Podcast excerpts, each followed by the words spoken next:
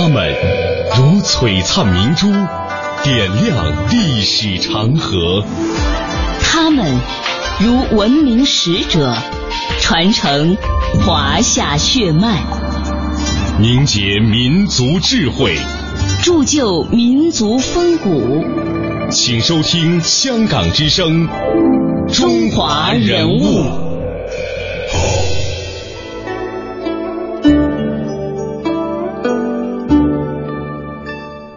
品读中华人物，启迪智慧人生。各位好，我是郑博。大家好，我是君阳。在浩瀚的书海当中，《梁漱溟日记》这本书最近引起了许多朋友的关注。这本书也成为了各大图书评选当中的畅销书之一。书的作者梁漱溟曾经被美国汉学家艾凯称为是最后的儒家，其中的率真和反反躬自省之诚，在日记当中多处有表露。日记始于一九三二年，终于一九八一年。梁漱溟先生的日记是二十世纪中国诸多重大事件的见证。此次出版的日记，其长子梁培宽特别撰写了前言和每一年的大事提要。书中呢还附有数十幅首次公开的梁漱溟私房照片，由此得到了许多年轻人重新认识这位中国最后一位儒家的机会。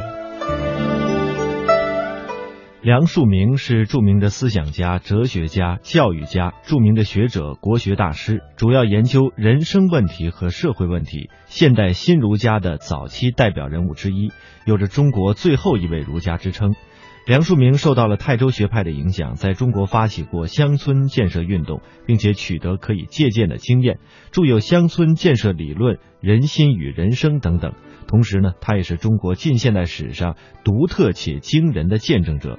面对面对二十世纪初民生凋敝、风云变幻的中国，他讲论东西文化，投身乡村建设，发起民主同盟，在行动当中实践自己的思想。可以说，他的一生都充满着传奇的色彩。他早年间参加过辛亥革命，后来成为了新儒家思想的代表人物。他在新中国成立前，曾经将教育救国视为己任，是一位著名的社会活动家。在新中国成立以后，他作为著名的爱国民主人士，被毛泽东请到了北京，成为全国政协的一名委员。没有上过大学，也没有留过洋的梁漱溟，为什么在学界有着如此的影响力呢？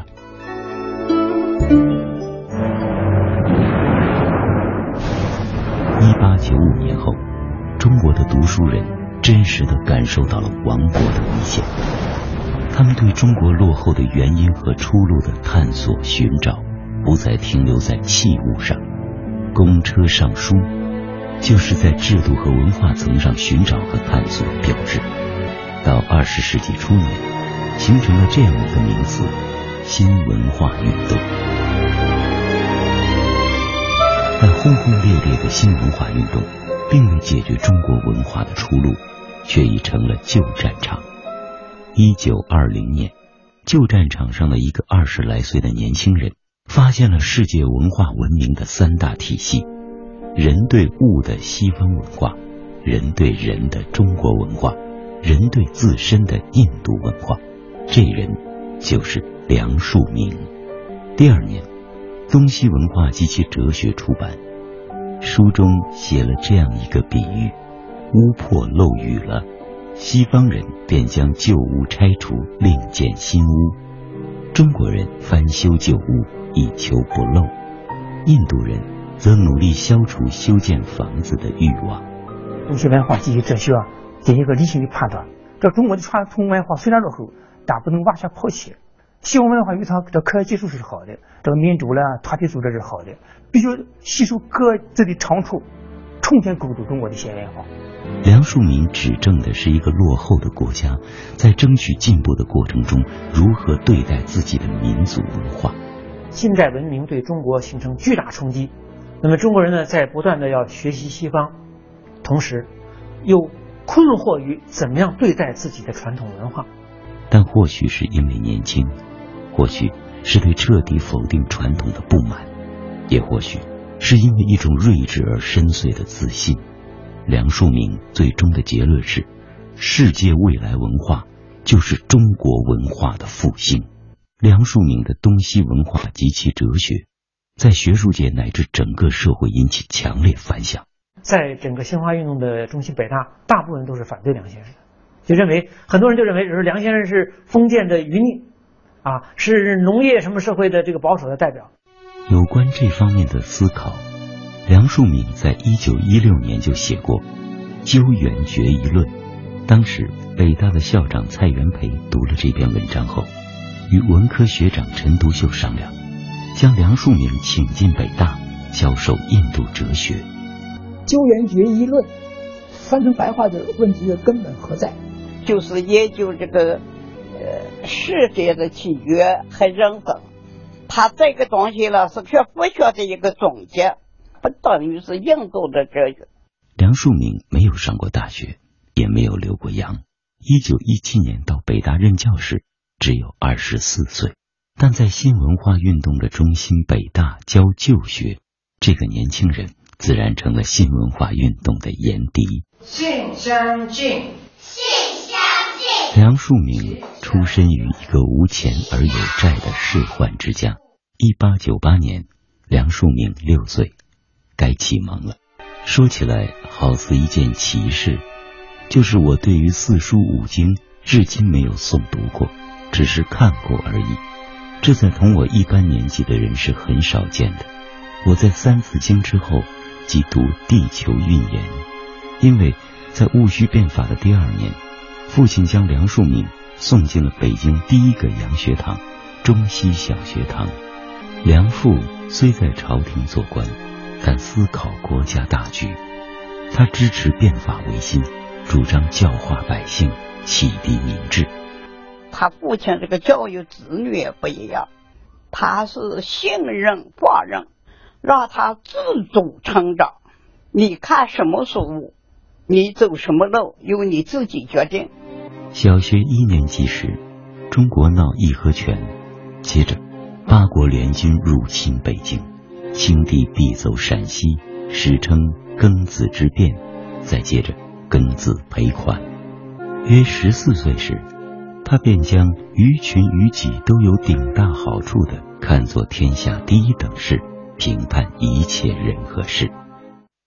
人物穿越时空，人生启迪智慧，人文。润泽心灵，人性彰显力量。香港之声，中华人物，为你细数那些被历史记住的名字。少年的梁漱溟不像少年，他自己回忆说：“我初入中学的时候年纪最小，但是对于宇宙人生诸多问题无时不在心中，想到虚无处，常常睡不着觉。”那个时候的我非常憔悴，头发有白的了，同学都赶着叫我小老哥。他在思考什么？哪些问题在困扰着他呢？这个阶段，他甚至还绝望过。接下来，我们来听听《梁漱溟》一书的作者严炳华的回忆。法国联军进来，他八岁，他说连他家的狗好像要爬外边了，这么长时间转，就是中国处在那么一个地位，所以他老考虑。国家的前途怎么救中国？就这样，这位小老哥一生找问题、钻问题，解决了问题，又生问题，循环不止。自己总是爱观察、爱深思考，就是这个孩子与众不同。他在中学的时候，他写的作文，一个老师给他批了一句话：“不出京剧死不休。”今天。有人说他偏执，有人说他狂傲，有人钦佩他铁骨铮铮，还有人在他严肃的外表下读到理想的至纯。梁漱溟对自己的评价是：可算问题中人。他说：“所以成为今日的我，无一不是问题逼迫我，问题也将他逼得失眠。在北大教书时。”他就曾因为失眠的困扰提出辞职。一九一一年，武昌首义，到处人心奋动。十九岁的梁漱溟中学即将毕业，他参加了同盟会的秘密活动。清帝退位后，他在天津加入《民国报》做编辑记者。但辛亥革命仅仅一年，梁漱溟便深陷于精神痛苦和幻灭中。一天，他看见一个白发的老头拉着人力车，在寒风中艰难努力，而坐车的是一个衣冠楚楚的年轻人，在大声的催喝。老人跌倒了，白的胡子上淌着血，梁漱溟落泪了。从此，他再也没有坐过人力车。通常所，看到的、听到的呀，不是丑恶，就是苦。他追梦来追梦去，就追梦到个人生是苦。那么，怎么能人生才逃脱这个苦呢？又一天，他看见一个因为饥饿而偷了食物的人被警察如狼似虎的逮捕，使他深感残忍，觉得这个世界。他自己他也没办法改造，他自己也对这些现象感到痛恨，又对那些被蹂躏摧残的人感到值得同情。可是自己毫无办法，好像觉得整个人类的社会都没有出路。这时，问题不仅使他失眠，问题还使他绝望了。二十岁那年，梁漱溟竟两度自杀。在自述中，他这样说明：心中的烦恼越积越多，又说不出来，以致精神有些失常，于是想到自杀。幸而同事的朋友赶过来的早，才避免了惨剧。梁漱溟开始信佛，他打算出家。他信佛就是因为对整个人世都采取一种悲观的态度。这佛教就是可以。好像在这方面可以超脱。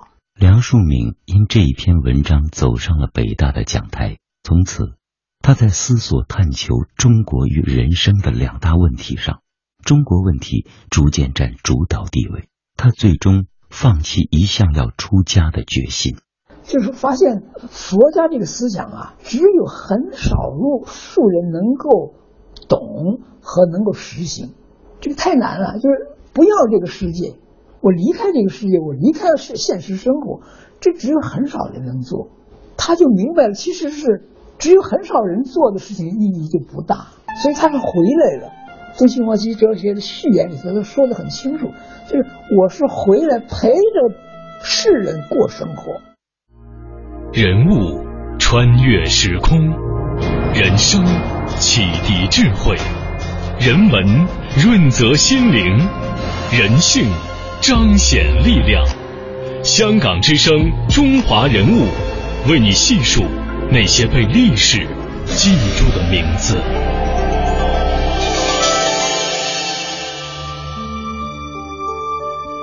在梁漱溟的思想观念当中，佛学修养可以说可以代表他的一些呃思想观念当中的一面旗帜。梁漱溟梁漱溟的次子梁培树先生这样回忆说：“父亲很早就已经开始考虑人生的问题。后来他给我讲过一些佛教的故事，释迦牟尼出家的故事让他心有所契。他同样是看见别人受苦就受不了的人。后来的信佛实际上也是为了解决这个问题。梁漱溟终生不坐人力车，据他自己说呢，是因为年轻的时候碰见一个老人拉着人力车，他的内心感到非常的痛楚难忍，后来再也没有坐过。”然而其后的一年呢，是因为研究印度哲学被蔡元培请到了北大，中学毕业而荣登了大学教授的坐席。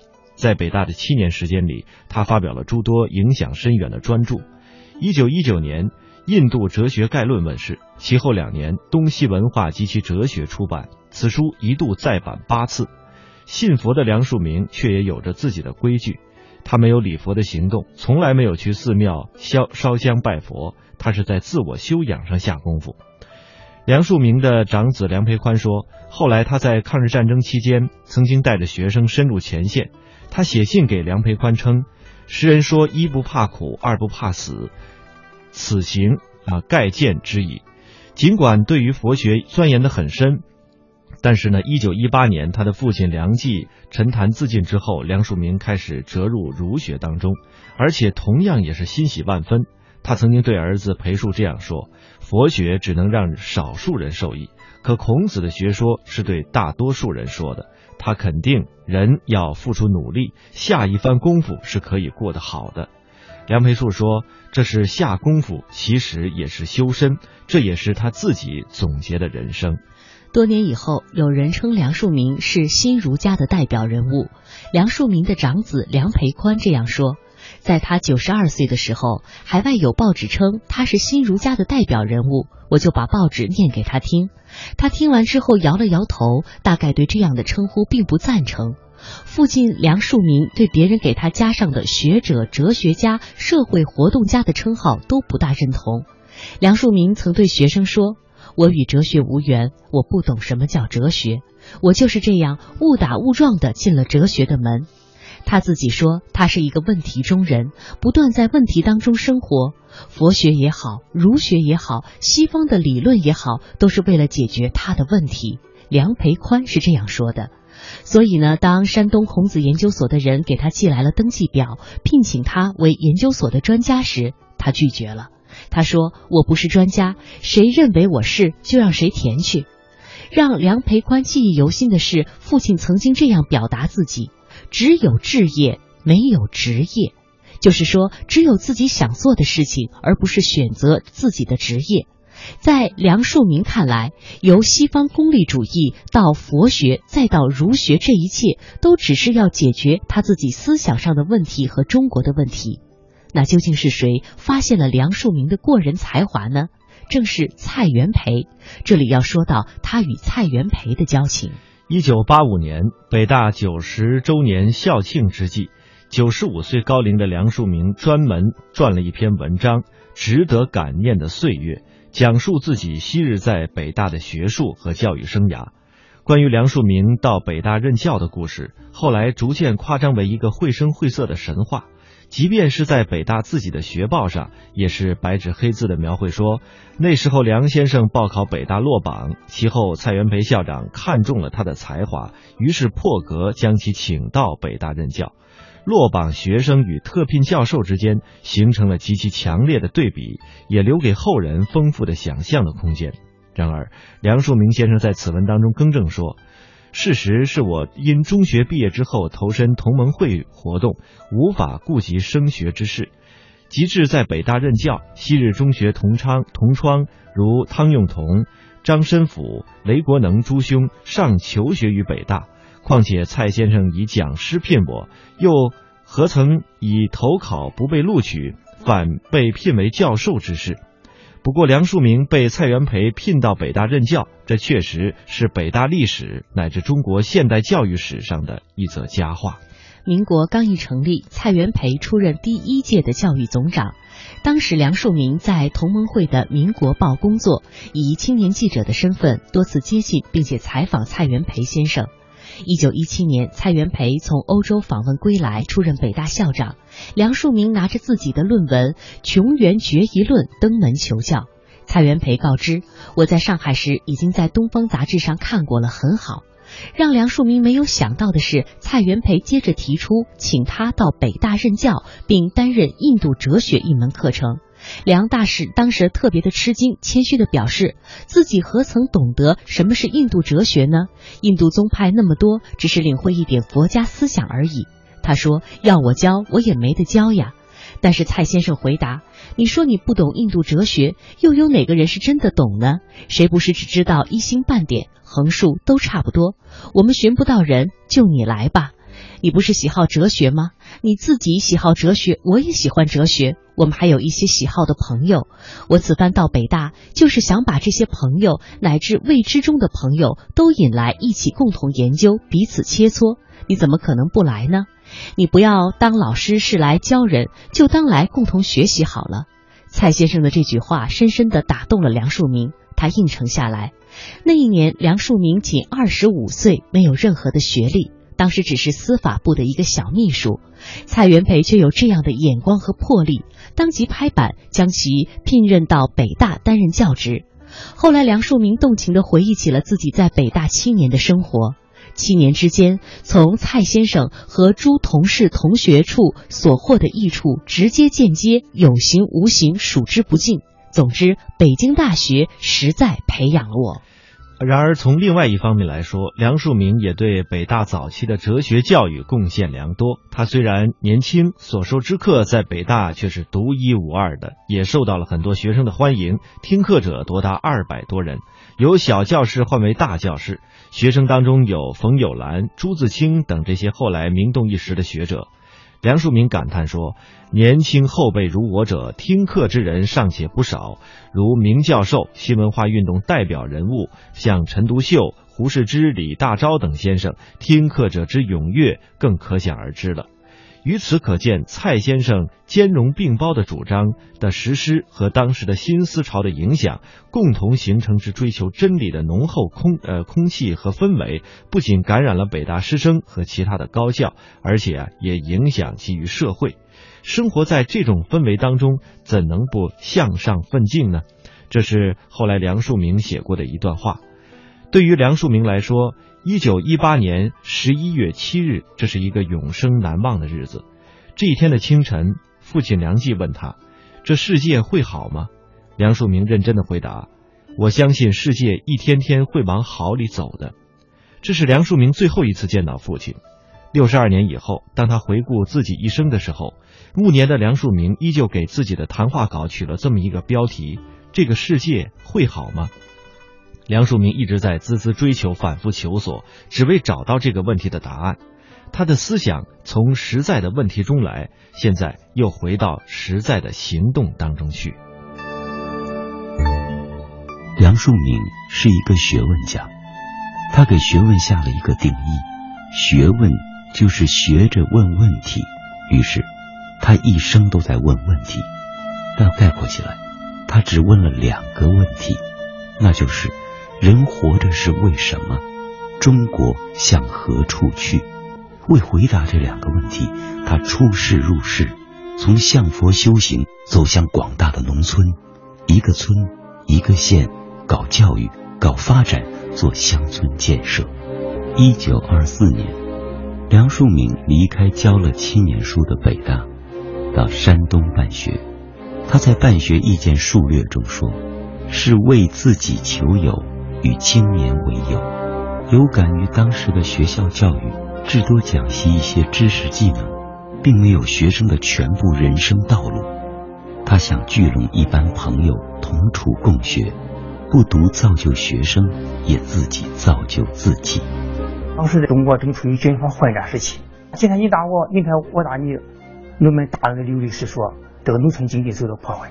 在这种情况下，梁先生就想通过一种。非暴力的改良罪的办法来解决中国的问题。但梁漱溟在山东办学半年不到，就因当地政局变换而失败。他不断办学，啊，在山东啊、河北啊啊开始办学。办学的同时呢，就开始做这个乡村改造。怎么把科学的东西啊能够引进乡村，但是能够保留乡村的啊这种这个东方式的儒家的一些文明的传统，能把它结合起来。一九二七年，梁漱溟的老友、共产党领袖李大钊遇害，蒋介石在上海发动四一二政变，中国前途茫然不知何在。梁漱溟抛弃了都市生活，投身乡村建设，期间因战乱几度与死神擦肩而过。我总是要从乡村入手。也就是中国社会的基层从入手，发动农民、补给农民，以为中国民族自救运动的一个根本。我从广东到河南，河南又转移到山东，一直是搞这个乡村建设运动。我所主张之乡村建设，乃是解决中国的整个问题，非是仅止于乡村问题而已。建设什么，乃是中国社会之新的组织构造。啊，他的最终的目的是改造社会，通过这个改造中国人的习惯、思想习惯、生活习惯，来塑造一个新的中国。他希望一种乡村建设这种这种办法，来来正确的对待中国的传统文化、儒家文化，重新构建中国的新文化，加了乡村。面对百年中国的遭遇，传统文化和社会组织构造的节节崩溃，超过百分之八十的人口是文盲的基本状况。梁漱溟说：“所谓村治或乡村建设者，意在新组织构造必于乡村中养其端倪，植其苗芽。但他的乡村建设不是用行政的手段，而是依靠知识分子与农民打成一片所产生的力量。我同样是被大的问题所牵动、所激发，离开了朋友，抛弃了亲属，像和尚到庙里去般的到此地来，因为此事太大，整个的占据了我的生命，我一切都无有了，只有这件事。梁淑敏从事乡村建设艰难异常，但坚毅执着。今天节目当中，我们带您走进的是二十世纪著名的思想家、著名的学者、哲学家，有着“中国最后一位儒家”之称的梁漱溟。我们走进了他的从年少时期一直到投身建设农村活动的整个过程。那明天的节目当中呢，我们将继续追忆他在共和国历史上所留下的那些不朽的思想。明天节目我们再会。明天再会。